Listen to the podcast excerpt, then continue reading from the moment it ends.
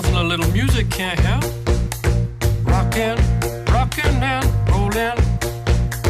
Down to the beach I'm strolling. Fala gurizada, tudo belezinha? Sejam muito bem-vindos a mais um Cóleras e Dragões. Esse é o nosso episódio de número 99. Eu sou o seu host Zé Vitor Schneid e eu tô aqui mais uma vez com o Bernardo Reis E aí? e com o Matheus Turo. Olá, pessoal. E apesar do Turo dizer aqui nos nossos show notes que esse é o nosso episódio de número 100, ele é o episódio número 99, Matheus. Não, centésimo Ele- episódio não é episódio número 100. É, mas ele não é episódio número 100. Então ele não é episódio, não vai ter comemoração nenhuma. A única comemoração, na verdade, é porque como a gente tá em 100 episódios, agora a gente deixou, deixou você 100 episódios pro baita tempo. Não, eu tô Le- Essa é a comemorando. Única coisa com 100 que a gente pode fazer nesse episódio.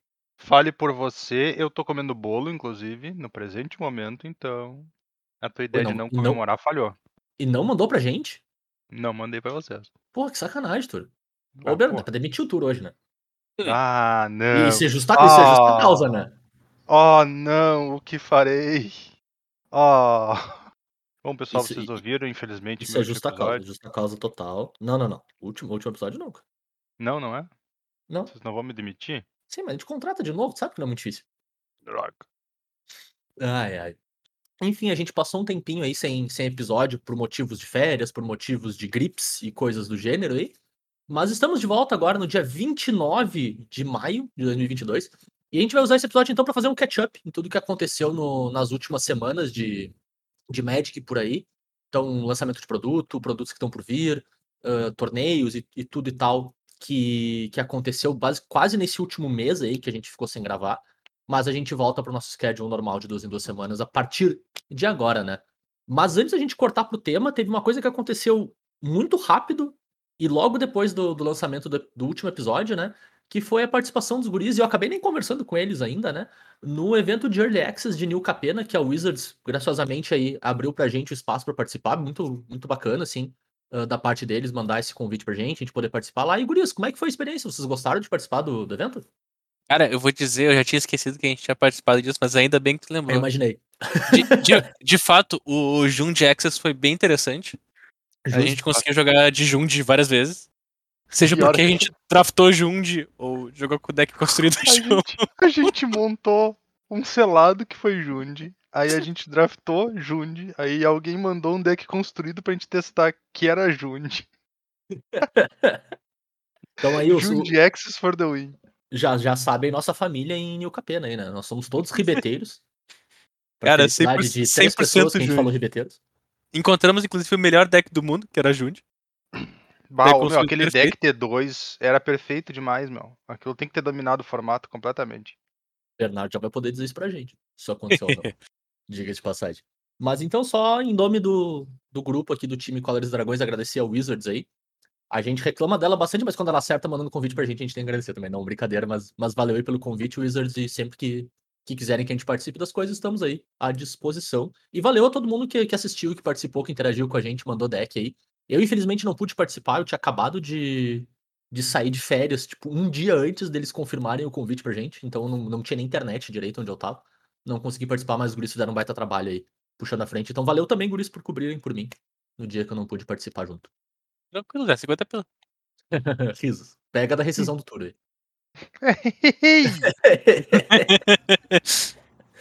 E então, bora lá pro nosso tema principal, pro nosso. Vários temas principais. né? A gente vai começar então com o bloco do Bernardo.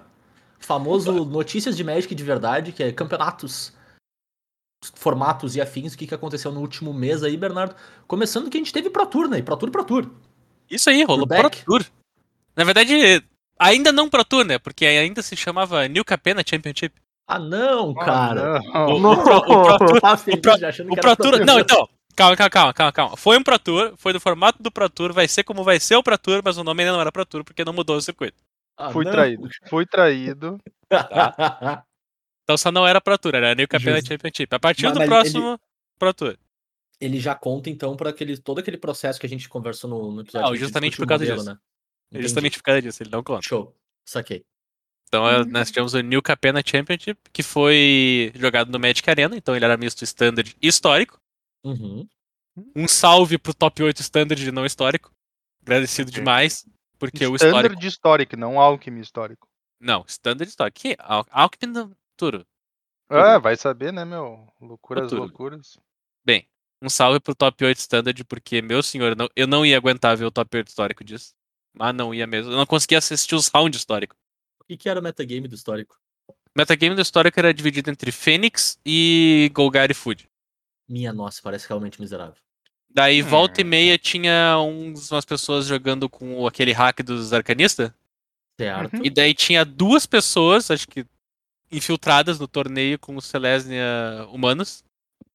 Infiltrados. Os É, caras foram daí eles- pagos pra ir lá usar o deck, é isso? é, daí eles vieram parar aqui. Entendi, Mas, então- caíram no, no Pro Tour. É, o principal ponto desse torneio é que sim, Fênix é muito forte no, no histórico. Sim, Gato é muito forte no histórico. Show. Pasmem. Gato? Quem poderia imaginar? É, É, Gato o e Forno. gato forno. Ah! Inclusive, existe uma teoria da conspiração que os jogos de Magic na Arena têm uma certa marcação de tempo pra saber se uma carta pode ser banida ou não. Então, cartas rápidas tendem a ser banidas mais frequentemente por causa disso. Existe uma teoria, Hum, tá? Entre o intervalo de tempo que a carta entrou em jogo e a vitória aconteceu pra pegar a porcentagem de vitória do troço pra poder banir a carta. Porque gato e forno estão aí desde sempre, são um terror, joga com, joga contra, e continua desbanido, enquanto o Inota não durou quanto, duas semanas. faz sentido. É inte- interessante porque é uma métrica razoável, se para pensar. Não é uma métrica ruim. Mas ela não pode ser uma métrica sozinha, né? Ela Sim. só não funciona. Mas Não, ela o- funciona. Ela funciona. Ela te dá um bom indica- indicativo de uma coisa, ela não te dá um indicativo da história inteira. Claro. Mas, tipo, é uma teoria Mas que isso aí acontece. Até aí eu vou ter que dizer que qualquer coisa que fizerem que faça o Inota ser banida antes do gato e forno está correta no meu livro. Bom, eu tô, Não, eu tô de acordo tran- também. tranquilo. É. Mas daí leva o gato junto, né? Eventualmente. Não sei se precisa é, junto, pode mas eu ser, entendi, pode entendi ser. Um, um dia, de repente, mas o gato é legal. O gato, o gato é bacana. O gato É, nunca o- fez nada pra ninguém. O Turo não joga. Cara, o Turo não joga Magic faz 5 anos, né, cara, pra ele tá falando essas frases. É, mas, mas, Exato, mas, Mas é, quando eu jogava, o gato era tão bom. mas- mas vamos ser honestos, ó. O deck da Winota vai o cachorrinho de uma mana, né? Uhum. O deck do gato vai. O gato forno vai o gato. A gente claramente percebe que o Turo é uma pessoa de gatos. E pessoa de gato não merece o espaço pra falar. Ai, meu Deus. Cara, mas assim. baniram o cachorro? Baniram o, deck dele, porra. Não, não, baniram Foi, o foi. Baniram o dono. O dono Foi. maltrata o cachorro, sacrifica o cachorro. Isso tá Ah, errado. não, porque tacar o gato no fogo é perfeitamente razoável. É aceitável, né? Tá tudo legal. Eu faço Ele- isso o tempo todo. Volta, não tem problema. Aquele gato especificamente, ele não se incomoda. Lamentável, lamentável. Eu, Eu, eu sei tentar, que vocês estão defendendo o sacrifício de cachorros aqui. eu eu não sou contra. Eu não, eu não sou a favor disso. Porque a gente teve a outra metade, a parte mais importante, que foi a parte standard. eu Pegou tô tentando seguir adiante, mas não dá, cara. Tá esse, esse trecho tá tão bom quanto o trecho histórico do campeonato, né? Nossa, incrível. Na parte standard, então, foi de fato, acho que o primeiro torneio importante com Nova Capena, Uhum. estando aí. E como esperado, realmente foram decks de três cores que, que dominaram. Uhum. Apesar de que volta e meia aparecia um de duas, tem um, tinha um de quatro cor, mas o que realmente predominou foram os decks de três cores. Nós temos os mais conhecidos, que era o Esper Midrange, o famoso Esper Cartas Boas. Uhum. Que tu, então aí tu passava adiante pro Jun de Midrange, que são o Jun de Cartas Boas. Muito bom, muito bom deck. E a inovação do torneio, que foi o Grixis Vampiros. Que foi a, a parte nova que chegou. Que justamente pegava e. Como tá um metagame de mid-range, eles veio e disseram assim: então a gente vai ter mid-range com azul. Que normalmente tende a ser o melhor mid-range. Sim. E, e o mid-range com azul usa Evelyn. Vocês estão ligados na Evelyn? É 5 a- manas, 2-5. Rogue Vampiro. E quando entra um vampiro, tu o exílio do topo, é. Exi- exila a É, carta isso. do topo do oponente, né? Isso, tu Sim. e do oponente. E daí tu pode castar uma vez por turno uma dessas cartas. Nossa. Então era um deck que as criaturas eram do tipo vampiro, por causa que o pessoal percebeu que o Harvester, aquela criatura preta e vermelha, 3-2, que entra em Uhum, jogo, faz um e blood, faz um sacrifica- sangue, né? Isso. É muito bom com o- a fábula do Kikijik. Faz sentido. Porque tu transforma aquele bicho num removal, o fato de tu ter esse cair em campo já batendo 13, deixando um artefato pra trás, pra combinar com a tua Voltage Surge, que é a tua removal de uma mana, que dá 2 de dano, mas sacrificando um artefato dá 4. Então, várias pequenas sinergias foram aparecendo nos decks, o pessoal foi pegando isso, transformando no que deu.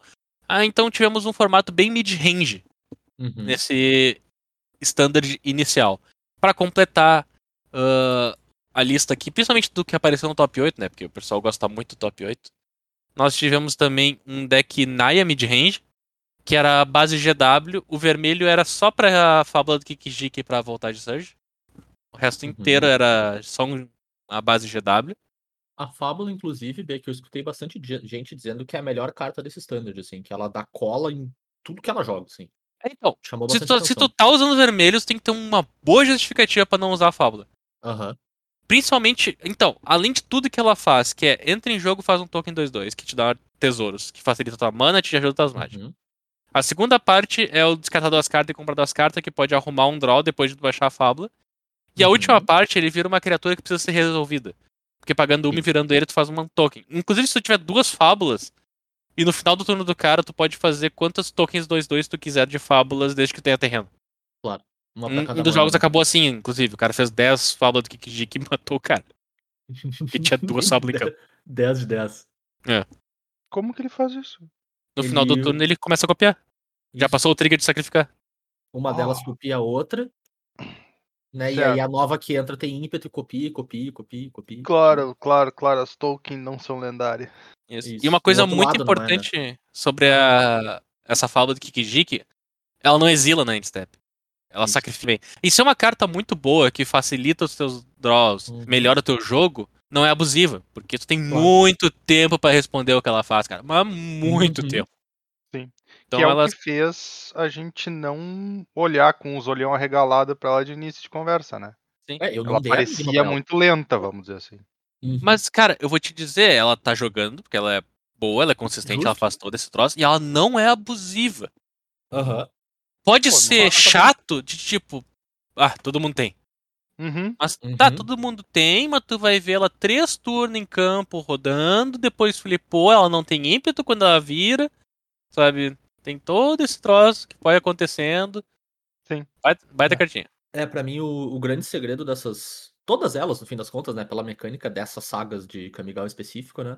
É o fato delas exilar e voltar, e aí, por consequência, ela perde o ímpeto, né? Ela não, não tem ímpeto, então ela fica enjoada. Foi o que me fez ficar com. é, E eu digo pra todas elas, no geral, né? Foi o que me fez olhar pra elas e pensar em construído e não dar tanta moral. Mas eu acho que faz sentido nela. Ela tem valor agregado o suficiente pra justificar ainda assim todo. tu- tudo que ela entrega, né? Uhum. E, e pra, pra mim todo o segredo tá no. Até no desenho do metagame que tu falou, B, e na segunda habilidade dela, que como tu tá jogando num formato de cartas boas, tu quer chegar nas tuas melhores pra aquele match, né? E aí ela te Exato. ajudar um tanto nesse sentido, nossa, faz uma diferença tão monstra nesses jogos, assim. Que caramba. Ou acertar a mana que tu precisa pra poder jogar, porque tu tá com a carta na tua mão e não comprou o terreno certo, sabe? Sim.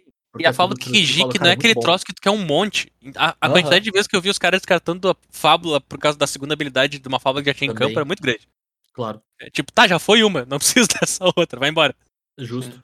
Faz sentido. É interessante porque realmente com o formato sendo bastante mid-range, não é tão complicado assim ela não ser uma carta ah, rápida, né? Ela ser uma carta Uhum. lenta pra te dar o valor. Mas uma, uma pergunta, Bernardo. Só Hum. pra... Já que tá bem mid-range o formato, então o Tragetusk tá jogando ou não tá jogando? O deck Jun de mid-range, que é o famoso Jun de cartas boas, está usando, acho que um ou dois, no máximo. Hum. Alguns acho que nem usam, é. Inclusive, atualmente nem se usa mais. Ah, pô. Então, nem nem, triste, nem né, se cara? menciona sem sobre. graça. É triste, né? O rei do mid-range, né? É, porque Não, não, justamente absurdo, pelo fato de tu ter a fábula do Kikijiki e tu poder diminuir a tua curva de mana pra parar no 4, por exemplo, que é a carruagem Jéssica, ou então no 5 pra te usar os Planeswalker, né, no caso Lolf, uh, Sim. Rain 7, que são nas combinações de cor do Jund, agora que eu tô lembrando. Uhum. Uma cartinha que chamou muita atenção quando lançou, mas depois passou um tempo parado, se destacou que é o Briarbridge Tracker. Que é o 3 mana 2, 3 vigilância, que entra em jogo e investiga. E tem mais 2 mais 0 enquanto tiver uma pista. Com a fábula do Kikijiki, ele fica muito melhor. Então, tu tem a fábula do Kikijiki pra poder fazer token dele, que esse token dele faz um, uma, uma pista. Tu tem carruagem de Esca, que multiplica a ficha de pista, que multiplica a ficha que tu fez com o Kikijiki. Uhum. Então, tipo, tem. Esse carinha meio que se destacou. Então vale mais a pena, entre aspas, tu ter criaturas que param no custo 3. E, e a fábula do Kikijiki, por causa justamente tu vai gerar tesouro com a tua primeira página. Primeiro capítulo, né? Uhum. E seguir daí com as tuas mágicas e teu valor nas tuas cartas. Então, daí o Rino perdeu o valor. Acaba custando muita mana. Sim. Exato. Claro. E aí Pô, cai um porque pouco até no que copiar ele com o Kikijiki ia ser show de bola, né? Sim, eu acho que também cai um pouco no que a gente mencionou lá no lá no episódio de lançamento da edição mesmo, né, que como a token só cai quando ele morre e o standard tá com bastante efeito de exílio, também ele perde valor nesse eixo também, né? Porque se ele ainda fosse uma 5 manas, o cara resolve ele, mas tu fica com uma 4/4 pra trás, show, uma 4/4 também é uma coisa legal de copiar, né? Não é tão bom, mas é uma coisa legal de A copiar. fábula do Kikijiki, se tu conseguir realmente fazer isso, deixa o 4-4. Porque tu sacrifica. Sim, não, claro, mas eu digo até copiar a própria token, né, se ele tivesse morrendo. Ah, Tu claro, faz claro, ele, o claro, cara claro. mata e tu copia a token. É uma 4-4. Uma 4-4 Sim. bota pressão. Mas o stand costuma exilar, né? E aí ele vira uma 5 mana, tu ganha 3 de vida. Não. Ele fica muito abaixo, né? Quando vê, dependendo do que Seguindo- acontecer quando rotacionar, né? Com, com remoções de exílio se baixar um pouco Sempre, nesse sempre. sentido, né? Vamos ver. Seguindo adiante, então, o grande campeão do torneio foi um standoff, porque realmente foi a, foi a parte, é o GSK Renata. Então, Uhum. Renata voltou, voltando, né? E no mar de mid-range, tu jogando mais pro late game, tu consegue tu consegue ganhar em cima disso. Claro. Porque tu já tá indo mais, mais pra longe. O deck de Renata pega aquela vantagem de mana que o deck mid-range faz e acaba com ele, porque tudo das mágicas custam a mais. Sim. E as tuas custam a menos. E as coisas custam a menos. Então hoje a Sky eu- Renata foi o grande vencedor desse top 8 nas mãos do Young Merkel. Boa. Eu não sei se tu vai concordar comigo, mas eu, eu não assisti muito o campeonato, não assisti só o top 8. E eu não boto fé que esse deck é bom, bom, consistente, as ganha, assim. Eu acho que ele é um bom deck, mas o, o Magrão fez ele parecer muito melhor do que ele é de verdade. Ah, então, esse deck aqui ele É. não vai. Esse deck aqui ele não vai permanecer, acho que, como o melhor deck do mundo. Ele vai, tu vai encontrar Boa. ele de vez em quando. Ele vai ter adaptações, né? Porque tu vai mexer bastante nele. Porque o deck G-Sky que realmente chama atenção continua sendo aquele que nós já falamos anteriormente, que é o, entre aspas, Storm.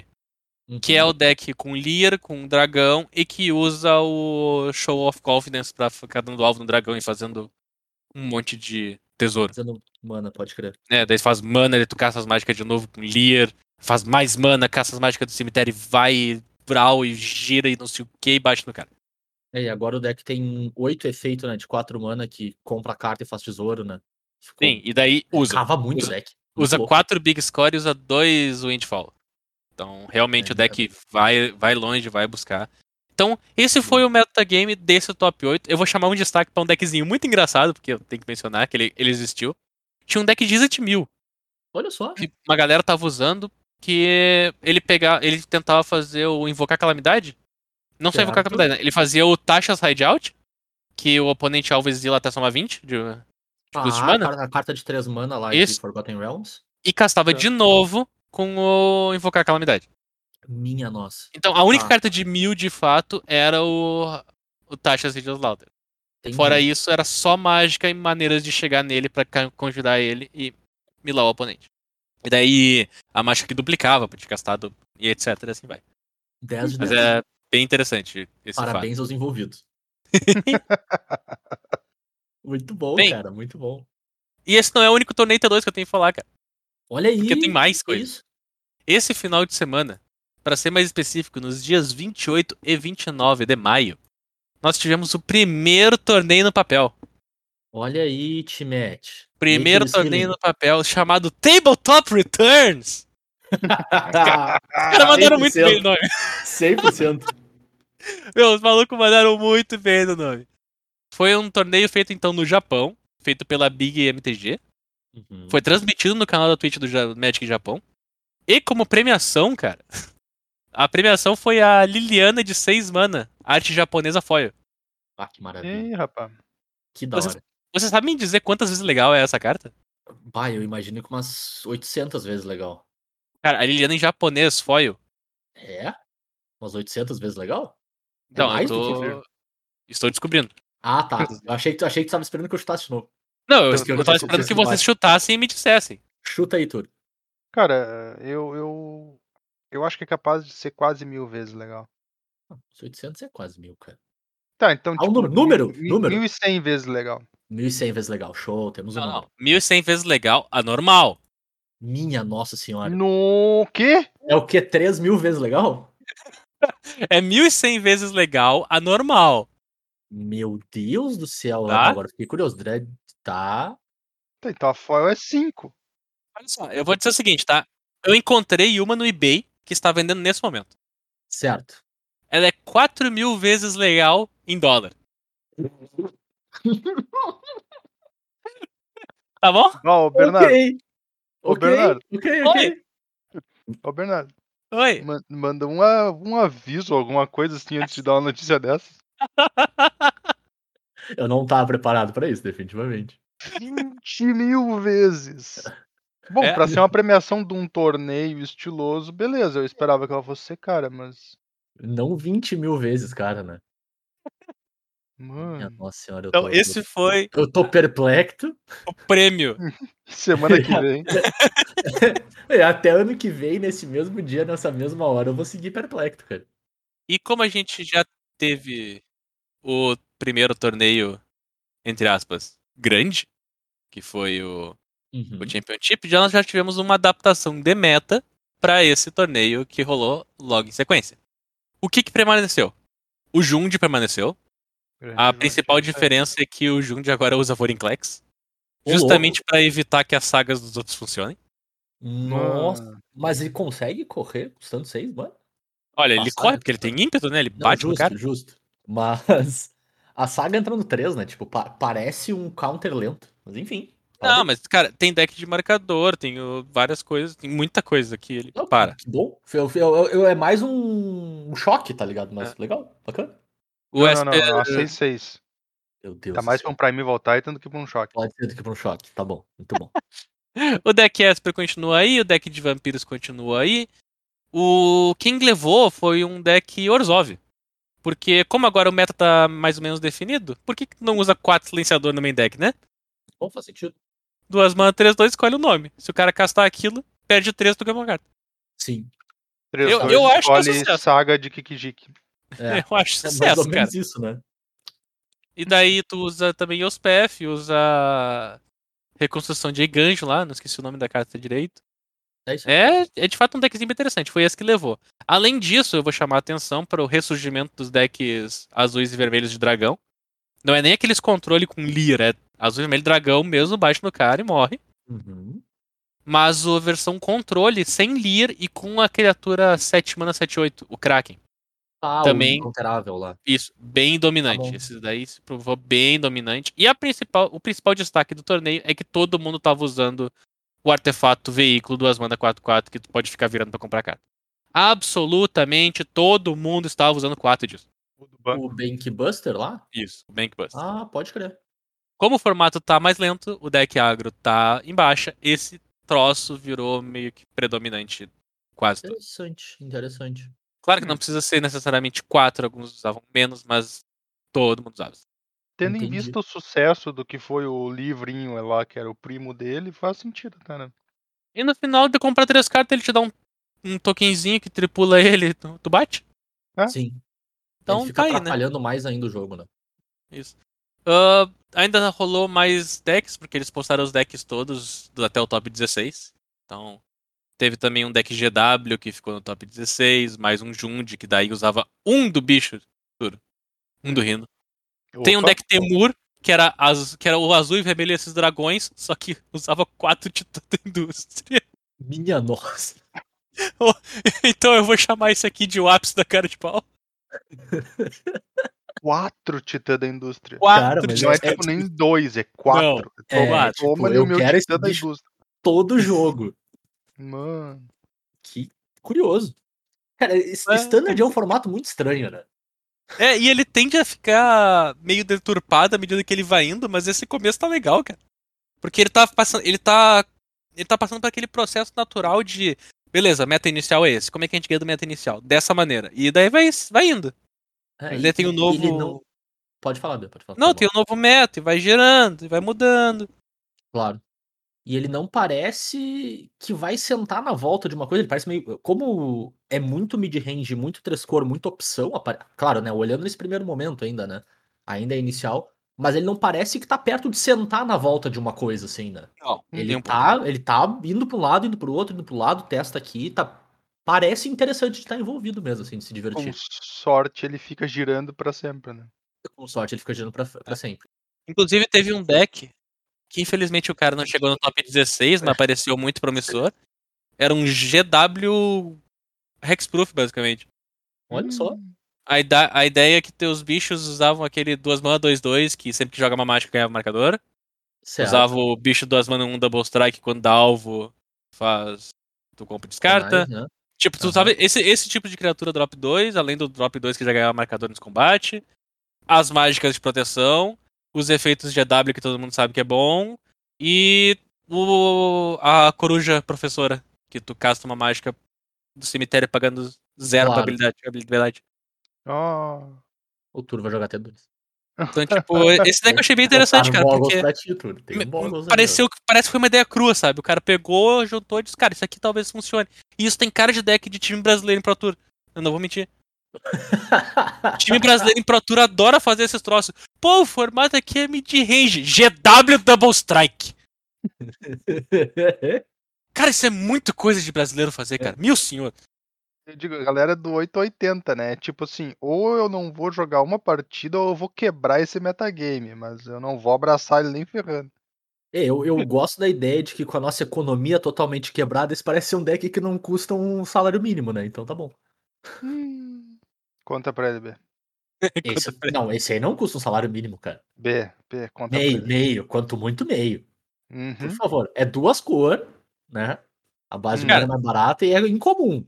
Tudo depende se tu É. quer cantar que sou errada, sou errante. Bom, aí, GW, né? Hum. mas aí tu não te Hum. escapa em nenhum deles, né? Mas é exatamente essa a minha lógica. Tu não te escapa em nenhum deles, tá bom. É justo. O que é uma pena. É uma pena mesmo. Então esses foram os dois torneios standards que rolaram aí de maior impacto. Mas tem mais notícias. Eu posso continuar com as notícias aqui? Ou... Deve. Claro. Então dá-lhe. Como agora a gente deu uma. Como é que posso dizer? Uma hint, uma um men- leve mencionada, vai começar oficialmente a nova temporada com o Pro Tour.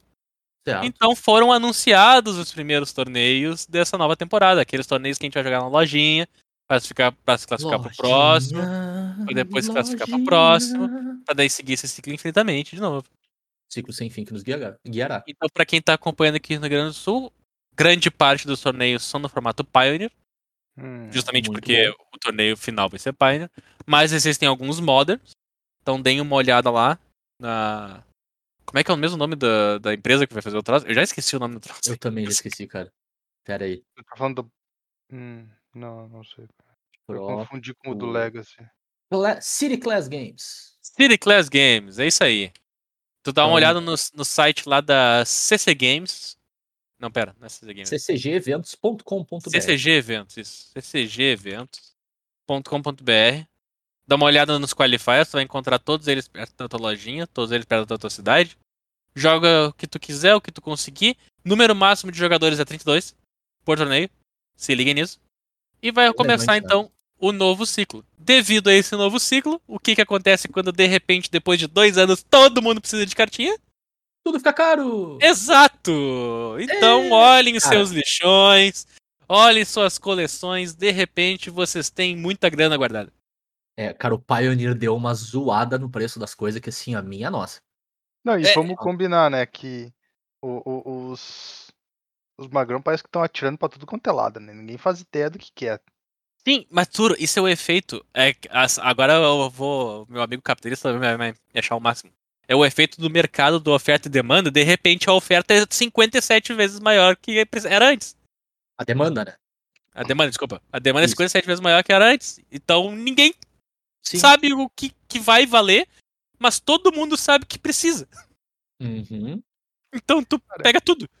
Pois é, essa brincadeira do tu pega tudo que eu tô achando muito engraçado, porque tem um- umas cartas que tu olha pra elas e tu fica assim, meu, Não a é menos possível. que tu me prove, tipo, um ano jogando com esse deck que ele é de verdade, ele não é de verdade. Isso que tá mostrando é um meme.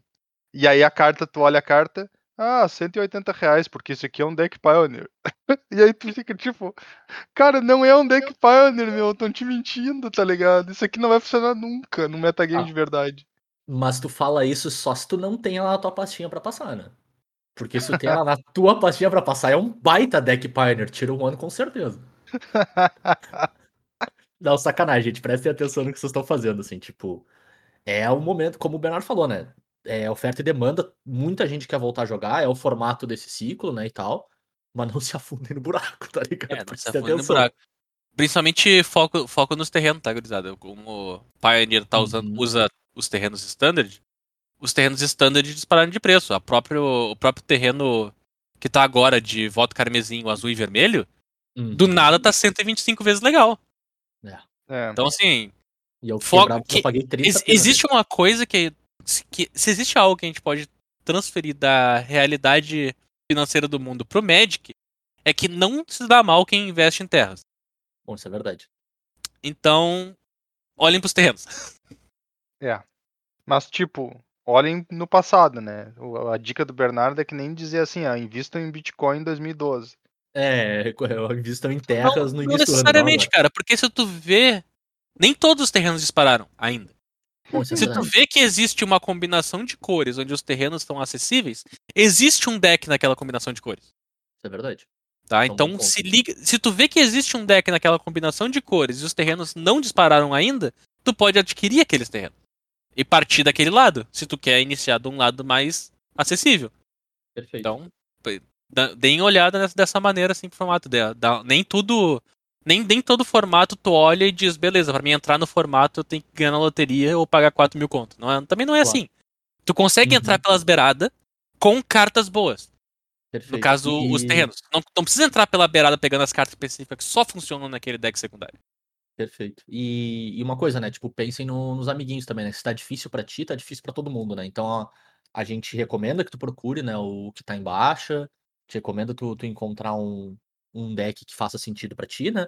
Mas também a gente não endossa e a gente não apoia especulação. Não compra 16, 20 do terreno que tá barato, tá? Compra teus quatro, joga o teu, teu deckzinho ali na manhã, mas também não deixa difícil pros outros também, né? Porque senão a gente vai estar sempre vendo a mesma coisa, né? Pra sempre, pra sempre. Vamos tentar fazer o lugar ser bacana pra todo mundo, né? A comunidade ser legal pra todo mundo. Não Vai rolar aqueles momentos. Pô, a carta que tu falou subiu de preço. Daí sim, eu comprei. Pô, tu comprou quantos? Ah, quatro pra mim, ó. Sim, exato. é. Eu comprei as minhas quatro. tipo, é isso aí, exatamente. É pra, pra te jogar, tá ligado, né? É, é aquela velha e boa história, né? Todo mundo já ouviu tantas vezes. Ah, o magrão que fica. Abre aspas, ficou rico. Acertou na loteria comprando tal carta. E aí as pessoas querem ser essa pessoa também. Isso geralmente não dá certo. Claro. A gente gosta de contar a história quando a gente acerta no nosso playset, né? Não quando a gente, meu Deus, comprei 200 da carta. Até porque não, Não, não é legal. eu pra mim, inclusive, é o contrário. Eu, eu compro uma só. Porque meu playset é uma só. É justo, é isso aí. 100%. Show, então fiquem atentos. Pioneer aí, Pioneer vai começar a bombar muito. Vai ter muito Pioneer na volta de qualquer lugar que tu esteja do, do Brasil aí. Então aproveite, cara. Se tu gosta do formato ou se tu tá afim de só competir mesmo, não sendo teu formato favorito, tá aí, vai ter muita oportunidade, cara. Se tu olhar pela agenda lá no, no site da CCG Eventos, né? Então a gente até reitera de novo, que é o ccgeventos.com.br. Cara, tu olha os final de semana, não tem espaço pra tanta linha de torneiozinho que tem nos sábados e nos domingos, assim, sabe? Chega a ficar bugado o bagulhinho do, de cada dia de final de semana ali. Então tem muita opção. Aproveitem. Divirtam-se, que é, é a hora, né, cara? É a hora de voltar e dar. Tá preparado já, B? Já montou teu deck Pioneer? Então, pro Pioneer eu vou ficar devendo um pouco ainda, porque Não! Eu não- peguei as minhas cartas e vi o que eu tenho pra ver o que falta. Justo. Tá, então é por isso que eu vou ficar devendo no Pioneer por enquanto. Eu não sei o que eu tenho pra pegar o que falta. Justo. E outra coisa, o Pioneer não me interessa porque, como o Túlio disse, é o formato com Inota. E É, formato com Inota não tem o meu interesse. Isso em Pioneer tá funcionando e nota. Tá. Sim, é o deck mais jogado, depois da Fênix. Ou junto com a Ah, Fênix. É, então, Tá, tem uma combinação de dois decks no Pioneer que não são legais de jogar contra. E pra mim eles baniram demais no Pioneer. Então a Hum. gente chegou onde chegou. Então não me interessa muito o formato atual do Pioneer. Mas, tendo torneio, a gente tem que jogar, né? Então é isso aí. hum, É, o, cara, o Inota é engraçado, porque ela é, ao mesmo tempo, ela é uma baita carta de hoje em dia e parece uma carta que não seria feita hoje em dia. tá, cara, o Inota é uma carta desgraçadinha, essa que é a verdade. É, cara, e assim, talvez eu esteja subestimando ainda a carta, tá ligado? Talvez ela ainda fosse boa. Mas acho que tá tudo resolvido com o Honor More ali, sabe? Se fosse toda vez que uma ou mais não human, tipo, triga uma vez por combate, cara, tu te vira. Certo, é. Tu, tu, tu- ainda tem tempo de aguentar, né? Tu não É, morre instantaneamente. Ainda é seis bicho, ainda entra atacando e ainda entra indestrutível. Tipo, ainda é bom, né? Sim. Mas é Mas uma é- de cada vez, tá ligado? Eu, eu vou te dizer que às vezes um ataque com a Inota já é o suficiente pra É, desandar a coisa toda. Porque não tu tem um elfo em campo. Daí tu fez a Inota e tu atacou. que tu fez um o, Titã Preto, né? É, ou tu fez o Tovolar. É, o Titã Preto. E daí o Tovolar tá ali com os lobos dele. Daí tu passa o turno e ele transforma depois. Não, tipo, É, eu, tipo- eu, eu, eu super, eu super concordo contigo. Tipo, é, ela é. Ela ainda é muito. Ela ainda é uma carta boa. Mas ainda assim é, aí, aí é um deck lidável, tá ligado? Eventualmente É, mas não é. jeito, A- atualmente ele não é um deck lidável. não, eu acho que do jeito que tá hoje é, é inviável. Ele é um não, deck extremamente trouxa. E o deck de Fênix não tá muito atrás também, cara. Porque tu cava muito rápido, tu toca a carta muito rápido pro cemitério, e daí a Fênix volta. E daí tu não se preocupa com a Fênix, tu morre pra Fênix. Tem aquele draw inicial onde o cara te taca três Fênix na cara, turno 3, turno 4. Sim. É. Uns troços assim meio que. Os dois decks de maior high roll pra ganhar rápido estão na frente. Ah, mas dá pra jogar longe, não Vale- precisa ganhar cedo. Não, não precisa, deck é consistente. Mas o fato deles terem esse poder mágico de terceiro, quarto turno morreu, Sim, Fazer é eles ficarem na frente. né? Claro. Vale Graph Digger's Cage no Pioneer? vale. Parece obrigatório. De fato é, cara, mas as soluções pro Graph Digger's Cage estão no main deck. Sim, sim, é óbvio que sim. Não precisa nem me dizer. Mas beleza. O, o- tá ligado que a deck de Fênix não precisa nem usar a Braid no main deck, porque eles usam o Tawara. Ó. Não, cara. É, e o. Ah. E a Winota usa bocejo, né? Resolvido. Que? O bocejo, cara, o Terreno Verde. Mas o Inota não é um deck Boros? Não, Não. ele é Naya. Naya, Ah, maravilhoso. Ok, ok, ok. É. Show de bola, show de bola. resolvido, tá tudo resolvido, tá aqui, gente. Re- resol- resolvem, resolvem teu, o teu hate com land, nem pra É. poder anular o, a solução do cara. Despite all your rage, you're still just a red in arcade, cara. Tudo isso que eu tenho pra te dizer. tá. Ah, Então é isso, acho que de torneios, né, Bey, de formatos físicos aí, competitivos. Tem mais alguma coisa que tu quer adicionar? por enquanto não, mas ainda bem que logo teremos mais. Boa, é isso aí. Então a gente move para nossa próxima parte do nosso giro de notícias com o Matheus aí falando sobre o lançamento que vai ser agora no próximo final de semana, né? Da data da gravação e da data do lançamento, né? Então ali entre os dias 13 e 5, 13 e 6 de junho, a gente tem o lançamento de Commander Legends 2, Batalha por Baldur's Gate. Matheus, que diabos é isso? Não, então. Basicamente é a edição mais esperada do ano, sem sombra de dúvida. E olha que tem edição pra caramba aí. É, dentre as ou 12 edições que sairão esse ano, essa definitivamente é uma delas. E. Mas, cara, é a sequência de Commander Legends. Então a gente teve Commander Legends 1, que foi um baita sucesso. E foi uma edição focada em fazer um draft multiplayer, trazer cartas para Commander, diretamente para Commander, tudo mais. E a gente tem agora a segunda, a, a volta dela, né? Só que agora a gente tem um- uma, uma temática. A primeira edição foi Uhum. quase como uma edição genérica, que nem seria uma edição básica. Essa segunda é bem focada na temática de D&D, né, com o nome de Baldur's Gate. Ela ainda tem a mesma lógica, ela ainda vai trazer uma experiência de pré-release onde tu vai fazer um draft para jogar mesão, certo? Uhum. Ah, eu vi muita gente querendo fazer jogos de X1 ao invés de mesão, dizendo que jogar mesão num torneio não é honesto, porque algumas pessoas podem se juntar para te matar na mesão. Uhum. Para essas pessoas eu tenho a dizer que infelizmente a ideia não era um torneio, era só um draft mesmo, sabe? É, Mas então. É, ia dizer, cara, a lojinha aqui perto de casa vai funcionar da seguinte maneira, cara. Tu drafta, tu... o primeiro jogo que tu jogar, né? A primeira mesa que tu jogar vai ser lá esse dado, até para os caras conseguirem organizar, né? uhum, E todo mundo que jogou vai ganhar um booster. E é, isso É. aí. E o cara que ganhou a mesa vai ganhar uma promo, só pra dizer que ganhou alguma coisa, tá ligado? Mas é uma promo bem. Eu nem lembro que promo é agora, mas é isso. E depois, se quiser seguir jogando, segue jogando. É, tipo, não não é é pra fazer que nem um pré-release, que o cara que ficou em primeiro lugar ganha 12 booster, né? É. Porque daí, claro que não vai funcionar mesão. E Claro. obviamente, porque a edição é feita pra mesão, tentar draftá-la pra jogar um contra um vai fazer com que não funcione diversas mecânicas. Certo. né? Então aí tu, tu derrota a proposta dela. A edição tem o propósito aí, então, de trazer diversas cartas interessantes para Commander, e de fato, aparentemente o trouxe. Né? Os spoilers da, da edição normal já saíram, terminaram de sair já. A gente ainda não tem todos os spoilers das cartas que virão nos decks de Commander. Porque tem isso também, né? Junto. Exato. Ela vai ter. Vai ter todo o pa- o pacote completo, né? Então a gente vai ter deck de Commander da edição. Serão quatro decks de Commander pré-montado. A gente vai ter os booster de draft da edição. Eu vou supor que a gente vai ter aqueles booster ah, promo. ah, promo- Tem. Tem set booster e tem collector booster. Exato, set booster e collector booster, show de bola. Então ela é o pacotinho completo. Né? Apesar de que, cara, eu, eu não vou deixar de achar estranho tu lançar set booster pra uma edição que a moral dela é de fazer um draft. Set booster é meio estranho, eu tenho que concordar contigo. É, os collector booster eu até entendo daí, porque. Porque é o bagulho promo promo, né? Uhum. Premium total, aquela coisa assim. Mas o set booster sempre me pareceu um bagu- uma coisa de tipo, ah, eu vou.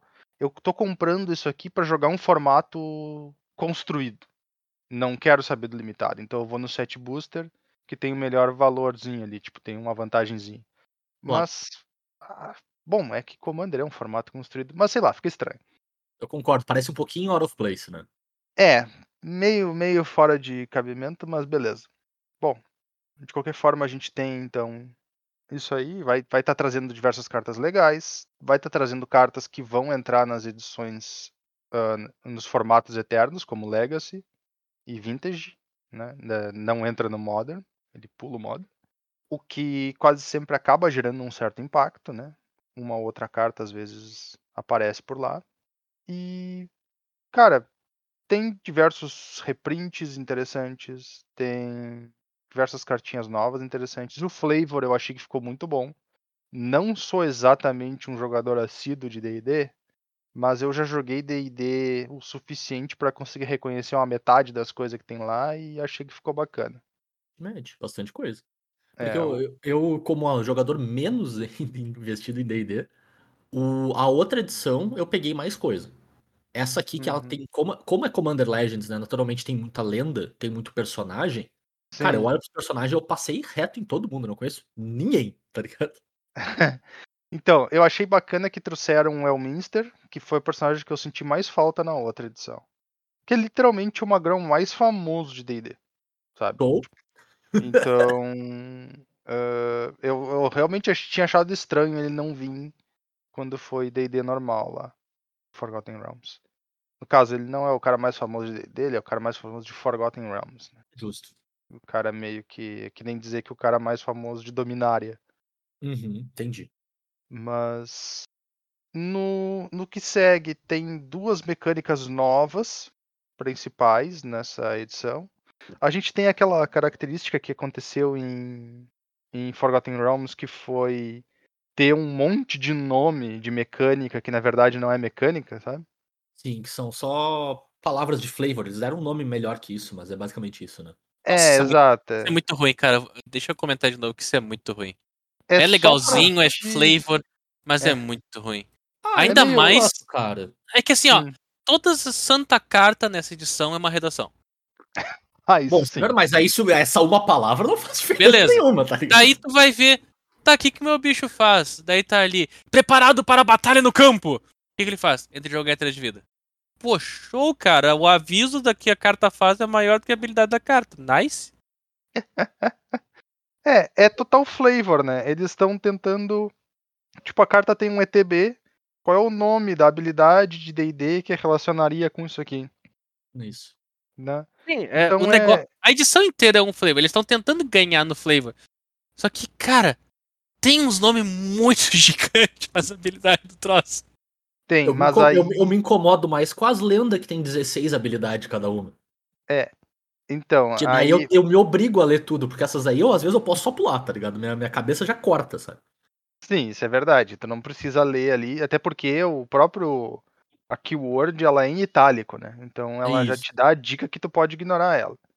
O- Mas beleza. Eu, eu não vou culpar que a keyword é gigante, porque muitas vezes a keyword é bem pequenininha em inglês, mas fica gigante em português. Aí também querer que os caras vão avaliar como é que a carta vai ficar traduzida é meio que pedir demais deles. Mas de mecânicas novas que são realmente importantes, a gente tem duas. A gente tem assumir a dianteira, péssimo nome, que em É, inglês é triste, só é, exato. Só que em inglês é take the initiative. No Uhum. caso, tomar iniciativa, né? E aí eles não podiam traduzir, que- não podiam, não quiseram traduzir em português com iniciativa no nome, provavelmente para evitar confundir com habilidade de iniciativa normal. Aí, aí eu vou concordar que a necessidade de não confundir com a iniciativa normal é grande. É, Porque, de fato, é rolar a iniciativa, né? É, Sim. rolar iniciativa. Todo mundo exato. rola iniciativa, só que já tem uma habilidade chamada iniciativa. Então, É, acabou, acabou sendo um pouco infeliz. Vamos colocar É. assim. Mas o que, que assumir a dianteira faz? Ele é uma versão especial de entrar na dungeon. Então, ele funciona muito parecido com entrar na dungeon, só que não. E aí, pra mim, isso é tipo. É, é ele, ele ficou. E aí eu vou dizer assim, ele ficou no ponto péssimo.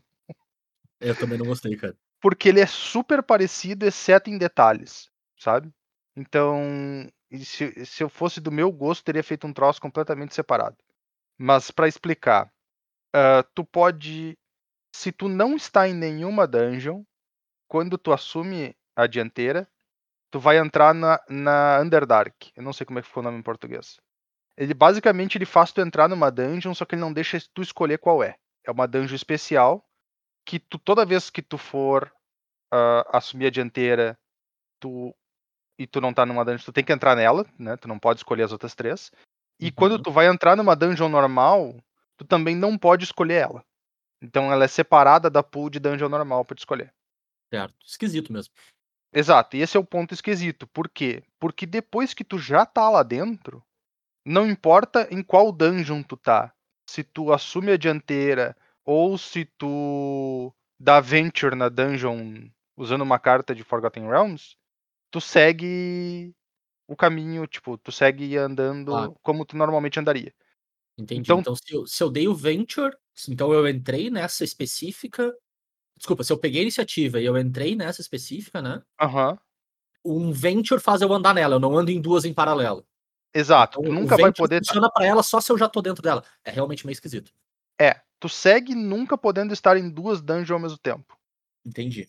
E aí, porque tu não pode estar em duas dungeons ao mesmo tempo, qualquer coisa que tu faça tu progredir numa dungeon vai te obrigar a progredir na dungeon que tu já tá.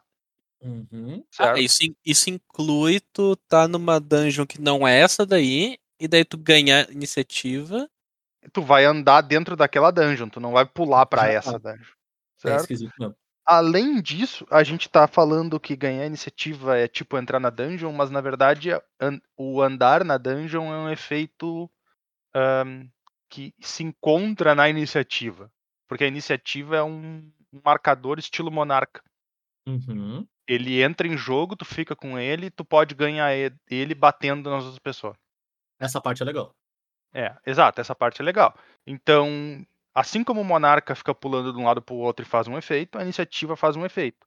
E também fica pulando de um lado pro outro. A diferença é que quando tu ganha a cartinha de iniciativa, o efeito é da Venture na Underdark, que é Entendi. esse Venture específico. E se tu tá com a iniciativa, no início do teu turno, na tua upkeep, tu também dá Venture na Underdark. Então, não é só uma questão de tu, tu não tem que perder pra ganhar de novo pra continuar usando, né? Pode só Entendi. manter a iniciativa. É, em algum momento alguma coisa coloca o, o monarca barra a dianteira no jogo, e aí a partir dali ele vai estar sempre lá, né? Exato. É, é exatamente nesse sentido é que nem o Monarca. Uma vez que ele entrou em jogo com alguma carta que colocou ele em jogo, ele vai permanecer em jogo pra sempre. Desde que os malucos inventaram que a zona de Commander era, era a solução pra todos os problemas do mundo, os caras realmente colocaram tudo na zona de Commander. É. Então, até então não tinham colocado encantamentos na zona de comando, Bernardo. Bom, é verdade. Mas até então implica que isso acabou, e de fato isso acabou. A gente tem a segunda mecânica importante de dessa edição de Baldur's Gate, que é antecedentes, que na minha opinião é outro nome que não ficou bom não. É, em inglês ele é background e ele é uma brincadeira com tipo, tu tem o teu herói, mas tu tem que escolher um passado para ele, certo? Uhum. esse passado, ele basicamente é um encantamento que fica na zona de comando e que tu pode conjurar da zona de comando, que nem teu comandante. Ele quase funciona como um partner, né? No sentido de tu ter duas coisas na zona de comando, que tu conjura. E todos esses encantamentos têm a mesma característica. Todos eles dão uma habilidade para os teus comandantes. Então a brincadeira é tipo assim: eu tenho um comandante e ele tem a keyword, ele tem que ter a keyword background. Eu ia perguntar isso, né? poder- Eu não posso botar um background em qualquer comandante. Exato. É, ele, é, ele é que nem partner, só que com outra keyword. Certo. Então, eu vou ter uma. Tem lá uns 20 comandantes com background nessa edição. E então essa keyword permite que eu escolha esse encantamento para ficar na zona de comando. Nada impede que eu use o encantamento dentro do deck normalmente em qualquer deck. E ele vai funcionar para qualquer comandante, daí nesse caso. Certo. E o, o encantamento, ele basicamente ele dá uma habilidade pro teu comandante sempre. É isso que eles Uhum. sempre fazem. Eles sempre vão dar uma habilidade pro teu comandante. Então, ele não funciona se tu não tem o teu comandante em jogo. Nesse sentido, ele é um pouco mais fraco do que um partner normal, né? Porque o Bem mais partner. fraco, né? Exato, tu teria dois comandantes no partner, né? Um não depende do outro. Aqui, o teu oponente ainda pode focar em remover teu comandante, é como se ele estivesse removendo teu encantamento junto, porque ele não vai fazer nada. Ah, Claro, eu gostei bastante do flavor, certo? Eu gostei Aham. bastante do flavor mesmo, porque é o legítimo. Ah, o meu cara é um guerreiro, só que ele é um guerreiro que era filho de um fazendeiro, então ele é mais forte, sabe? Sim. Não, cara, eu, eu Tipo- achei tanto o flavor quanto mecanicamente muito interessante.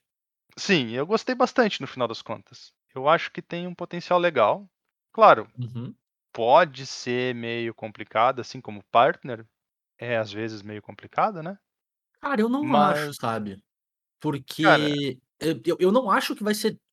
Pode até ser que tenha uma outra combinação muito específica que, que funcione bem demais, assim. Tudo Uhum. bem. Mas eu acho que o ponto principal é a mecânica não é inerentemente overpowered, sabe? Porque os backgrounds em si não fazem nada sozinho. Então eu, eu quase não computo eles como uma carta a mais. Eles são quase meia carta, menos que meia carta às vezes, sabe? Tem efeitos Claro. muito relevantes. Mas o fato de tu não poder fazer ele e dizer. Ou, ou melhor, eu comecei o jogo com nove cartas na mão, sabe? E fazer ele, ele já tá fazendo uma coisa, eu achei bem. Eles são bem contidos nesse sentido. E aí. Nossa, eu acho que não tá. Mesmo a melhor combinação de, ah, de criatura com background específico vai ser perto do.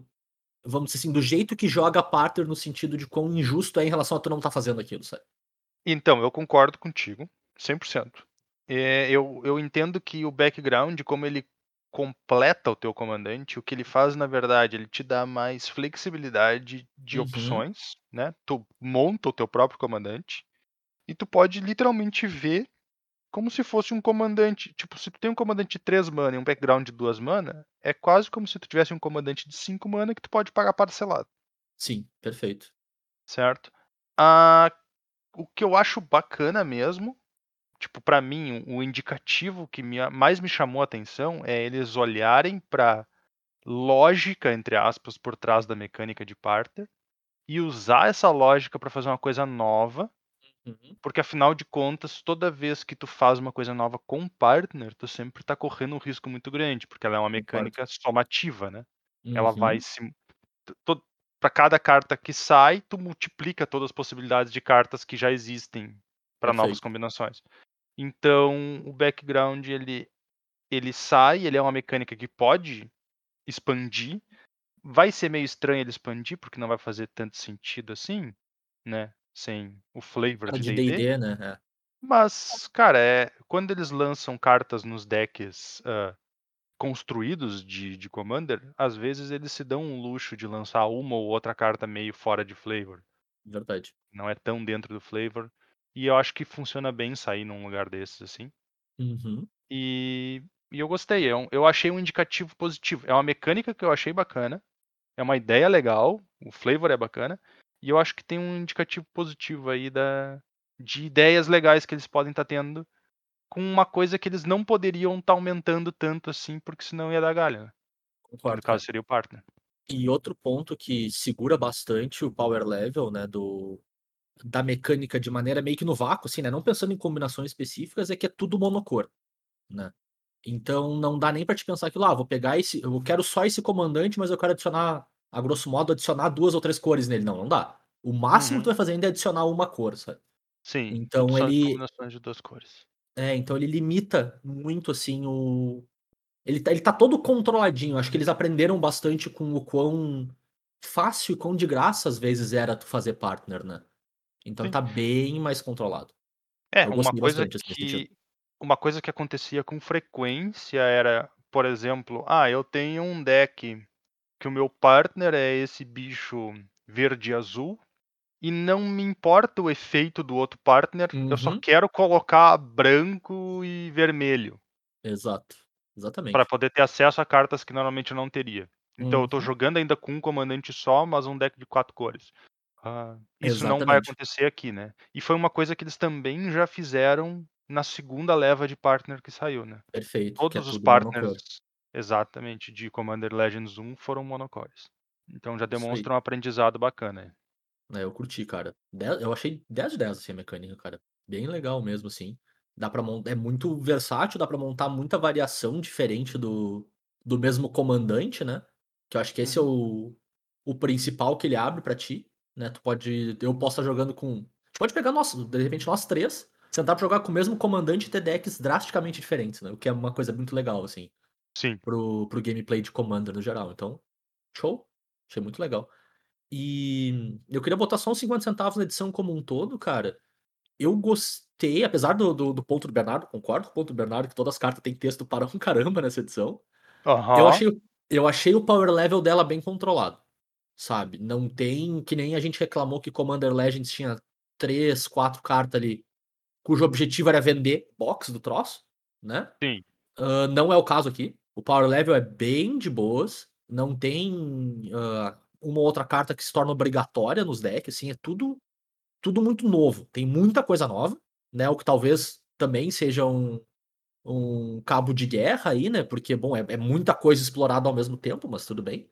Mas é muita coisa nova e as coisas que são, tipo, que fazem um efeito muito relevante custam bastante mana, né? Nada é muito barato na edição, assim, não tem aquelas cartas que só entram e fazem melhor o que estava sendo feito ou que fazem uma coisa muito boa num custo muito barato. Eu achei, no geral, uma baita edição, sabe? Muita coisa pra ti. A gente não vai fazer set review dessa edição, é importante dizer. Ah, Uhum. Pra quem tá ouvindo aí, ah, tem muita carta, a gente não quis fazer outro set review na, na tocada já. Então a gente não vai falar muito sobre as cartas. Eventualmente, se quiserem saber a opinião de uma ou outra, mandem mensagem pra gente, assim. Mas a gente não vai fazer um review carta a carta que a gente costuma fazer. E. Mas aí só uma pincelada no geral, né? Bem. Tem muita coisa pra muito gosto, mas nada é vai entrar obrigatório nos decks, nada é tipo, eu preciso disso aqui pra seguir competindo nas minhas cores. Parei para não, parece que é bem. Ela é bem é uma coleção bem aditiva pro formato. Ela não é uma coleção que atropela o que já existe. O que eu É, acho eu que vou- é bem Eu vou positivo. acreditar em ti, cara, porque o meu limite de cartas de Baldur Gate por dia era um e meio.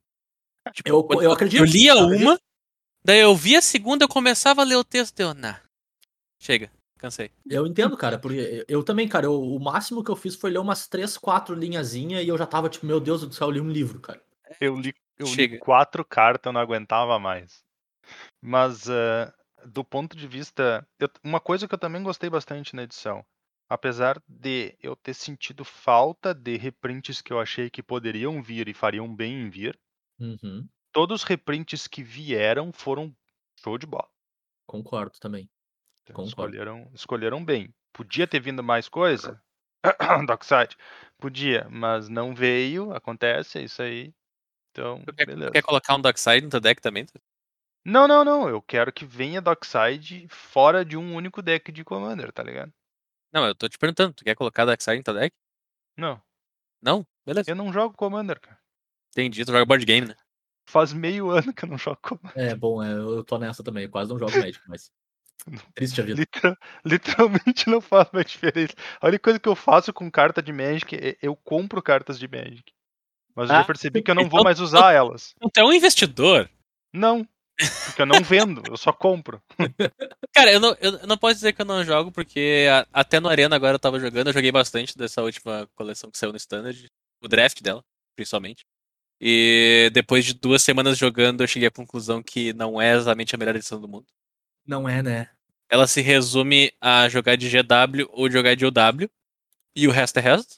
O que é uma tristeza numa edição Dizem- de três cores. Dizem que BR funciona, mas o BR tá naquela pegada dos decks azuis e vermelhos de qualquer outra edição, que é se tu tiver as em comum, tu ganha. Mas Tá. se tu não tiver as em comum, tu drafta vermelho. ah, vermelho. Tu drafta verde, branco comuns, azul e branco comuns e tu ganha igual. O W E não é, um de- Fire não é um formato de três cores. É um formato de duas. É muito Isso eu louco, achei né? uma pena. Isso eu achei uma pena mesmo. É, e, e é um problema quando ele é um formato de duas cores, mas aí só três combinações de duas cores funcionam. né? Tem 10 e 7 não prestam. É, aí, aí, aí fica bem complicado, né? Mas isso aí é um tópico pra outro episódio. Boa.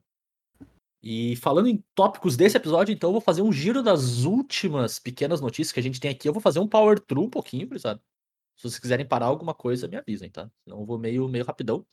Porque a gente teve o anúncio mensal de coisas que vão acontecer no Magic pelos próximo, pelo próximo mês, mês e meio aí. E tem notícias de três produtos também que a gente vai falar um pouquinho mais sobre detalhes e o, o que, que a gente sabe de novo sobre eles, né? O primeiro deles é sobre Double Masters 2022, porque essa época do ano agora, do meio do ano, tem muita coisa. E nada mais justo que uma coleção de reprint. Eu achei um bom momento, no sentido de a gente tá voltando a jogar no papel, a gente tá jogando Pioneer e Modern pra caramba, que são dois formatos que têm exigência de reprints, a grosso modo, né? Então parece que vem num bom momento, mas é um não, produto... não é pre- pouco, tá? É muito.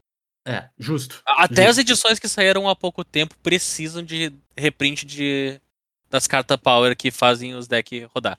É, Então, a ver. expectativa, a expectativa em Double Masters é muito grande. Pois é, É. vamos ver se ela. Se quando fizeram ela, se ligaram que isso ia acontecer, né? Porque a gente tem que Eu acho que sim. lembrar que essas edições são planejadas há muito tempo antes. É Aquele negócio, até a- a- aquele negócio que o cara gosta de dizer. A, a galera nas lojinhas ela adora dizer a rara estraga busta. Que Sim. tu abre a rara e a rara vale menos que o papel que tu gastou pra imprimir. Sim, sim. Ah, até a- talvez a rara estraga booster vá valer a pena, porque tu olha, ah, que droga, tem Bring to Light aqui. Bring to Light não é uma carta cara. Mas, pô, se eu quiser jogar de Niv, de Niv Mizzet, eu preciso de quatro Bring to Light, Claro. cara. Perfeito. Então, por mais que seja uma que carta barata, Isso, mas... ainda mais seja uma carta barata, ainda é uma carta que vai quatro no deck e é mais fácil o acesso pra mim aqui. Entendeu? Não é uma coisa que eu abro e olho, poxa, eu abri aqui uma maravilha que tá rara, por alguma razão. Sim. Fora que Double Masters são duas cartas raras no booster, então. Exatamente. Infelizmente ainda não é Quadruple Master, então vai seguir sendo só duas raras, mas são duas raras em 2022, né? Então, tem esse- tem esse diferencial, né? Duas, rara, du- duas raras hoje são melhor que duas raras dois anos atrás. É, como é que tu quer que a edição de 2022 venha 3? É 2, né, cara? Uma 2 mais 2, vem 4. Não, cara, é 2022, tem 3 2 ali. Exato, três. 3, 2, vem 6 raras então. É isso. 2 2 2. Tu abre Deixa eu dois fazer uma booster. conta rápida. 2 na 2 na 2. Putz, lá miséria, o booster todo.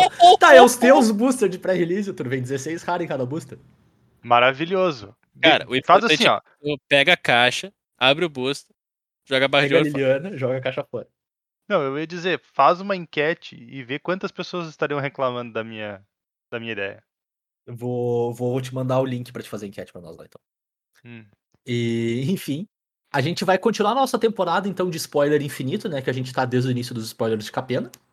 É, a, a partir da semana que vem. Não, início da outra semana, então daqui duas semanas, mais ou menos, começa os spoilers de Double Master. É uma semana só, afinal de contas, é tudo reprint, né? A gente não vai, não tem tanto aquele momento de. Meu Deus, carta nova, vamos discutir ela. Não, a gente já conhece as cartas, né? E vai ser uma semana entre o 16 e 24 de junho, a gente vai ter a nossa spoiler season aí. Uhum. E pro lançamento dia 8 de julho, então é uma, é uma janela curta de, de tempo até lançar, né? Vai lançar agora no, no início do próximo mês já. E eu acho que, como o Bernardo falou, cai muito bem. É, é importante dizer que normalmente essas coleções elas não costumam baixar muito o preço das coisas, ou a menos seja uma coisa de pouca demanda. O que elas fazem é colocar muito no mercado, né? Então tu vai ver mais gente vendendo, falando sobre alguns dos, dos spoilers que a gente já tem, né? Vai ter mais gente vendendo Liliana Last Hope, vai ter mais gente vendendo Ren and Six, né? Mas não necessariamente eles vão cair muito de preço. Vai Né, ter não é o mais, que a gente costuma mais ver. alcance. O que tende a cair de preço é as cartas raras. Isso. Mas Ou daí as- elas logo sobem de novo. Mas elas caem. É, é uma Isso. queda real, uma temporária. Aham. As cartas É míticas, daí é o que o Zé falou. Realmente é muito mais disponibilidade do que Sim. propriamente o preço. Do jeito o- que eu vejo, eh, tem dois tipos de cartas que caem com mais força. Tu tem as cartas que tinham tido um, um print muito limitado, Uhum, Certo. perfeito. elas caem com um pouco mais força que as outras, e tu tem as cartas que já não se usa mais tanto assim, mas elas ainda têm um preço alto porque elas foram caras um dia. Uhum. Então Ah, Goif. essas também tomam uma caída legal. Tipo, tu pega o exemplo do Goif mesmo, eu acho que daria uma caída razoável. Tu pega um exemplo até de um Bob, que é uma carta que já se Uhum. usou horrores e hoje em dia já não se usa mais tanto. Eu acho que ele tem uma queda um É. pouco maior do que do que, sei lá, Uhum. uma uma carta que estaria jogando agora. né? O próprio Nem- Ren Six a gente é. deu de exemplo, né? É, o Ren Six eu acho que cai no primeiro exemplo. A primeira tiragem razoavelmente limitada. É, mas é Mas aquele era. negócio. Ele vai É. continuar sendo extremamente caro. É. Porque quem precisa, precisa múltiplos, já que ele custa pouco. Mas como ele é uma mítica, tu vai ter mais acesso a ele. Talvez Uhum. ele baixe de preço no mês do lançamento. Tipo, durante julho, ele Sim, baixa 100 exato. pila. Mas dá um tempinho que ele volta até mais do que tava. E- é, então, eventualmente é capaz dele realmente ficar mais caro do que ele tava, mas eu acho que ele até baixa mais que 100, hein? Uma bolão. É, Fica aí. pra uma Quanto carta você que- acha que vai cair? Pra uma carta que era 800 vezes legal, já estar 600 vezes legal por causa do anúncio, É, legal. Eu acho, eu acho que ele bate nos 400. tu acha? Eu acho, Tipo, eu acho que bate nos A minha, 400. a minha previsão é que ele vai chegar em torno de 500 e Eu tô vai ficar mais ou menos por aí. Ah, por um Eu na do tempo. Pra depois dar ele de novo. É, eu não acho que ele chega a dizendo 400 de novo. Por causa que aconteceu o 490 seguinte, é minha vitória. É que assim, Tura, aconteceu uma coisa. Ah, pra gente que tá acostumado com- a comprar carta há muito tempo e a gente viu os preços subindo, Uhum. 300 pila numa carta se tornou um preço padrão pra uma carta Staple Modern. Mas, inflação, dólar, etc., o 300 de antigamente é o 500 de hoje. É, eu já ouvi essa história antes, inclusive. Então, então meio que o 500 se tornou o padrão que era o 300. É difícil, é difícil admitir, mas isso é verdade. É, e a gente não comentou isso também, né? Mas teve um anúncio mais ou menos na mesma época sobre o aumento do preço de todos os produtos de Magic, né? O produto de Ah, Magic é já, faz um, já faz um tempo que não tem MSRP mais, né? O, o- vamos dizer assim, um preço padrão que a Wizard diz, ah, isso aqui deveria ser vendido mais ou menos por tanto.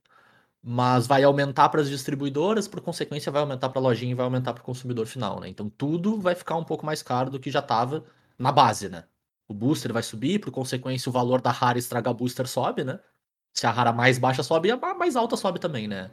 É o- a inflação porque- básica da coisa. A Wizards está aí muito perto de falir, né?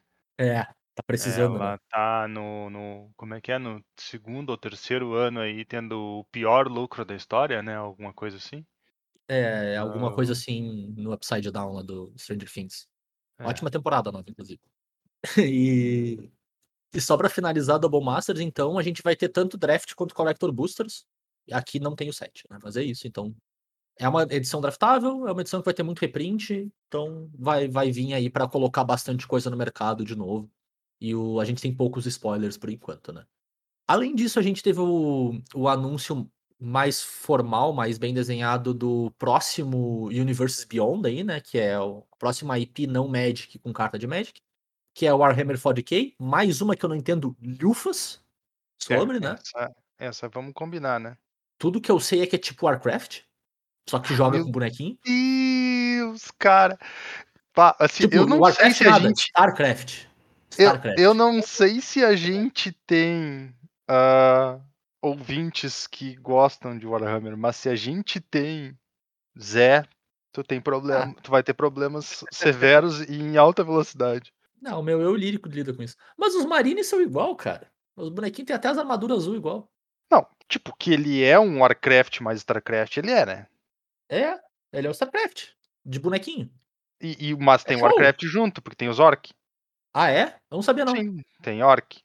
Entendi. Show. Então Ah, é só que Warcraft os- mais StarCraft. 10. Só que os, só que os Orc deles são com K. É tipo uns Orc do Hum. Mortal Kombat. É, é até aí que eu sei, tá ligado? Entendi. Por isso que tem 40k, são 40 orcs. Pode ser, pode ser. Entendi. Show. Mas aí a gente tem a data de lançamento oficial, então, pro dia 12 de agosto. E o produto vai vir na forma de 4 decks de Commander, mais 3 drops de Secret Lair. Ah, um deck é Grixis, outro é Esper, outro é Temur e outro é Mono Black. E eu quis trazer em especial porque, tipo, não é o tipo de produto que a gente vai entrar em muitos detalhes e tal, mas tem duas coisas legais aqui que eu, que eu quis mencionar. A primeira delas é que desde de Kamigawa, desde o Secret Lair Drops da época, mais ou menos, de Kamigawa, vende direto pro Brasil. Que eu achei uma novidade legal. No início não vendia, né? Era até um problema, o pessoal reclamava bastante pelo tamanho do mercado consumidor, né? Então agora Uhum. dá pra te encomendar, desde que tu, né, pague o teu cartão de crédito em dólar, com taxa de importação, frete em dólar, enfim, se tu tiver Sim. disposto, né? Tá aí a opção. Acho que é isso que importa. Exato. E não sei dizer, mas eu imagino que deve ser mais barato de do que comprar de um revendedor, afinal de contas é direto, né? Mas enfim, não Até sei dizer mesmo. O vendedor geralmente vai pagar esses troços também, então. Exato, é o que eu imagino, vai botar uma taxa por fazer o desembaraço pra ti, então Uhum. tem opção. Acho, acho legal mencionar que o Brasil tem opção já faz um tempinho já, mas a gente não falou sobre isso. E o segundo é que provavelmente a Wizards lançou o. Anunciou, né? Na verdade, não lançou ainda. O produto mais pimp que ela já anunciou, eu acho, ever. O que é muito engraçado dizer depois de Double Master, sendo que lá no Double Master anterior tinha o VIP Edition, né? Mas enfim. Cara, Ah, então, a gente talvez ainda vá ter o VIP Edition do Double Masters 2 e quando vê. Isso, mas eu acho que ainda. não vai ser mais pimp do que um pacote com quatro decks de Commander Collector Edition, com arte alternativa e o deck todo foil. Eu nunca consumiria um produto desses, mas tá aí, pra quem quiser. Eu acho estranhíssimo. Tu vai pagar caro pra seguir tendo uma base de, com- de mana de Commander. Cara, é Foi- é muito 400 triste. dólares, certo? É, Ou é mais? é, Acho que é, É mais, acho que é mais. Pera aí. É- Eu descubro é- já. é mais de 100 dólares por deck, tá? E eu garanto que vai vir uma Dismal Backwater Foil. é, exatamente. Exatamente, é isso então, aí, tipo, beleza. Vai pegar a galera. Provavelmente é mirando na galera do Warhammer. Porque se eu entendo direito, o Warhammer é um jogo caro que é o diabo. É o meu entendimento também. É, então aí tu já acerta um público que já tá acostumado a jogar dinheiro fora. Sim. Pelo menos parelho com a galera do Magic quando vê mais ainda. Então, então pô, beleza. Quando vê, acertaram o público certo pra lançar esse tipo de coisa, mas, mas que me parece complicado, me parece. E tu É. mesmo levantou uma baita complicação, né, Zé? Se tu É, tem um eu- deck todo foil, quando é que tu troca uma carta pro deck, tu tem que trocar por outra foil. Por outra foil, exato. Eu- senão vai ficar. Não vale a pena, né? Então eu compro normal. Ah, eu ia ver o preço do bundle com os quatro decks, mas ele tá out of stock na Amazon, o que diz muito sobre tudo que tá acontecendo. maravilhoso! Seja qual for o preço, infelizmente, ele podia ser 50% mais caro. que todo mundo ia seguir comprando. Mas enfim, É. fica aí pra quem quiser, né? Ah, tem uma carta com nome maravilhoso já na edição, então pra mim já valeu a pena só por causa disso. Hum. Que é. Cadê? Deixa eu achar. O maldito da carta. Que é o Blood for the Blood God. Ah, Blood for the Que é Blood 10 God. de 10. Eu não faço ideia do que a carta faz, mas eu gravei o nome e eu apoio nomes desse tipo. Eu acho que Esse tem aí. uma frase que é tipo uh, Blood for the Blood God, Schools for the School Throne. Uma É isso assim. aí. Esse, esse é o flavor da carta, inclusive. É, então é. É 10 show de de 10. bola. Porque assim, se é pra ir all in, vai all in, né? Pelo menos isso. Ah, achei show. sim. Ah, não, eu espero que seja no mínimo a edição mais metal dos últimos três anos e dos próximos dois. É mais ou menos isso. E por fim de edição que a gente tem, eh, anunciado nesse, nessa live que a gente teve, né? Tem alguns detalhezinhos sobre o Dominar United, que é a próxima coleção T2 a sair em setembro. Ela vai sair um pouco mais tarde que o normal, viu? Acho até pelo esse volume de, de edição que a gente tem nesse meio do ano, né? Que eu acho que é a época mais concorrida, assim, de Magic. Eu até tava comentando com, com os guris em off, que essa época eu fico meio pirado na batatinha de spoiler, assim, eu fico meio zonzo e eu não quero mais jogar Magic. Porque é tanta coisa saindo ao mesmo tempo que eu não quero mais ver nada. Eu, eu, eu meio que desisto, assim. Daqui a pouco eu volto ao normal. Mas eu acho que a... tem duas pequenos detalhes do anúncio de Dominar United que eu gostei bastante. Eu achei legal de trazer pra cá. Que é a primeira que a gente vai ter uma história multicoleção. Então, apesar de talvez mecanicamente não ser bloco, pelo menos em termos de história, vai ser bloco. É, são três edições. Do, a próxima é a, a Guerra dos Irmãos, né? A Brothers War, depois de Dominar United. E a gente não tem o nome da próxima ainda, mas vai ser um, um conjunto das três ali. Certo que o nome é um spoiler, por isso que eles não falam. Provavelmente. Então É. vai ser o, é o próximo grande anúncio aí, né? A gente vai começar por, por essa edição.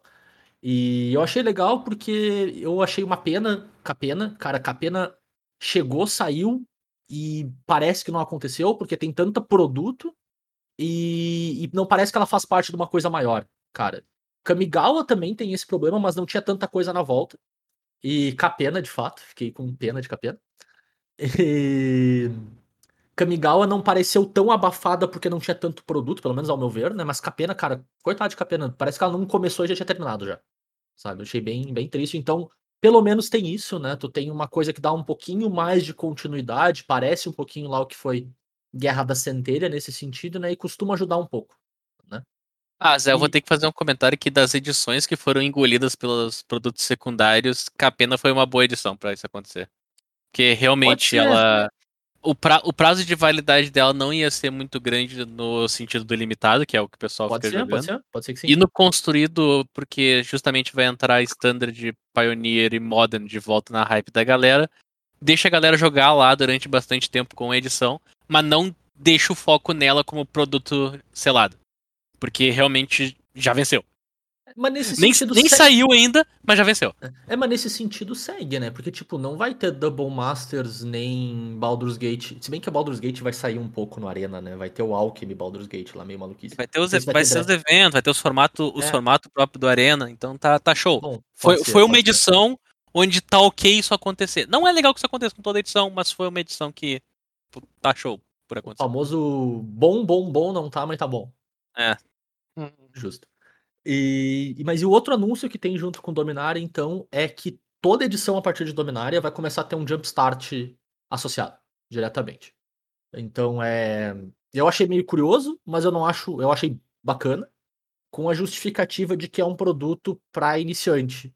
De novo, é a mesma justificativa que a gente teve com o primeiro Jumpstart, que tinha um ou outro ah, Silver Bullet lá no meio para fazer vender, né? Hum, Ah, eu fico com a sensação, muito por causa de Commander Legends também, que talvez não seja o caso, mas vamos ver. Ah, eu tenho. Eu bo- boto mais uma vez a minha esperança aí, né? Vamos ver o que acontece. Mas agora toda edição vai ter um Jumpstart como é para ser o produto entry level. Ah, eu acho um pouco esquisito, porque o deck de Commander de toda edição era para ser o produto entry level também. Vamos ver como é que eles vão balancear esse tipo de coisa, né? Se o deck de Commander vai começar a ser um pouquinho mais. ah, prime level, né? Não tão introdutório às vezes, vamos ver como é que vai ser. Mas se for para ser um produto bem introdutório pro jogo, eu gosto da ideia, eu acho divertidinho. É, É. legal de jogar. Cara, sabe? vamos, vamos combinar. O primeiro Jumpstart teve. Ele foi uma ideia muito boa, com exceção ali de cinco ou seis cartas que o cara sabia que não tinha que estar lá. Uhum, Inclusive, tem carta desse primeiro Jumpstart até hoje que é 800 pila. Exatamente. Porque não existe em lugar nenhum. Porque saiu. Lá. É, saiu 10, 20. Ah, quantas cartas normalmente sai numa edição? 100 mil. Essa aqui saiu quantas? Mil. Sim. Porra. né, Então, É. se, se eles fizerem isso, tomara que não coloquem nenhuma carta decente nesse bagulho. Se é pra ser entry level, faz barato e faz não ter nada Bom, Ou, que se, ou se É, for tarde, decente, tarde que demais, seja tarde reprint. né? demais. Que se, que se for decente, não tem problema de ser reprint, tá ligado? Quer vender o Sim. troço pra, pra, pra gente que não é iniciante, beleza, mas bota reprint, sabe? Porque é pra isso. Se é um produto que é feito pra iniciante, tanto faz se é reprint ou não, o cara não sabe, né? Quem sabe que é Uhum. reprint vai comprar porque precisa da carta, sim. sabe? Então eu, eu, eu, não, eu não vejo ponto de ter os Silver Bullets lá. Quer dizer, É, a- eu vejo o ponto de ter, como mas não consumidor eu concordo. contra, é, né? É. Allosaurus Shepard não tá com nada. É isso aí. Exatamente, Allosaurus Shepard não tá com nada. E se tu concorda com a gente, mande seu Allosaurus Shepard pra caixa postal. Não, brincadeira. e é isso. A gente termina nosso giro de notícias aí do, do último mês. Guri, vocês querem adicionar alguma coisa? A gente pulou meio rápido pra algum ponto? Alguma coisa mais que ficou faltando? Ah, Eu só vou comentar de novo, foi divertido fazer o, o evento patrocinado pela Nave Boa. Mãe. Espero que estaremos. Espero, espero que estaremos é complicado, né? Espero que estejamos no próximo, que tenhamos essa oportunidade novamente.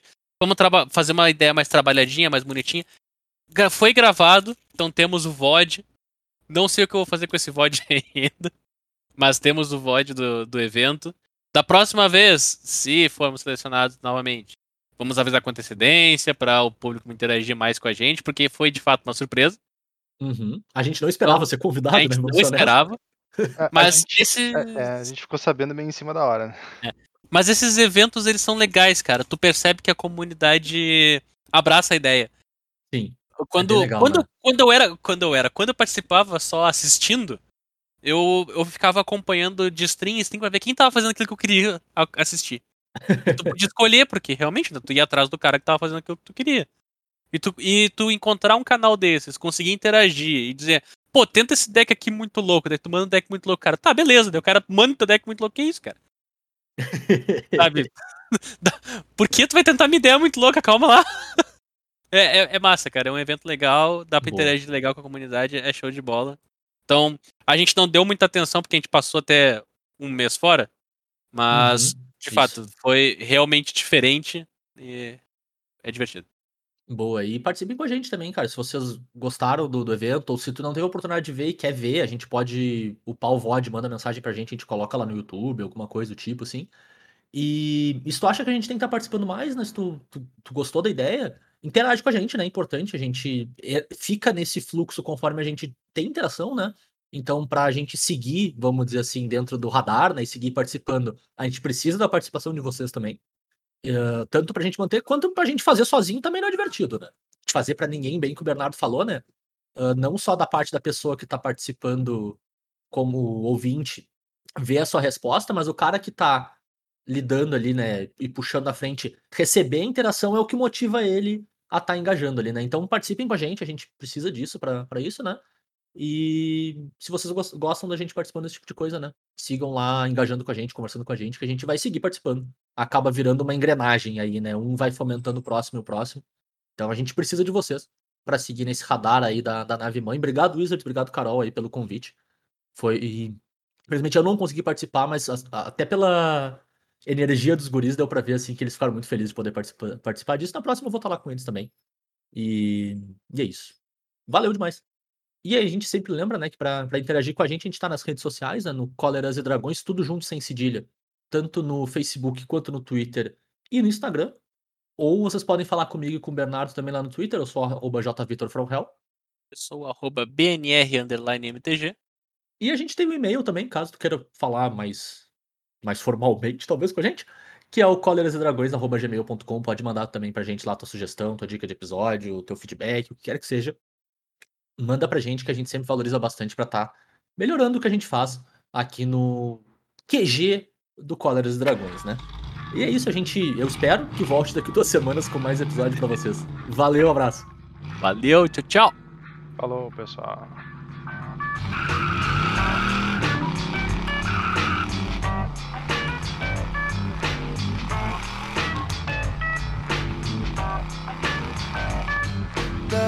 Is spinning too fast.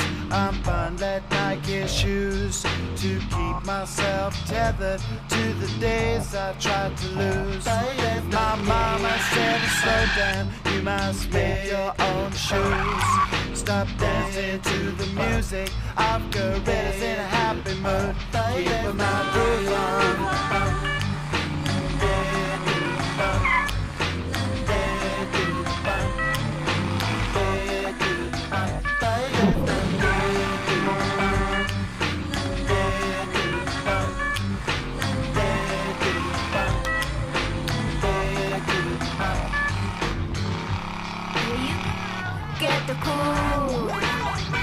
Get the cool shoe shine.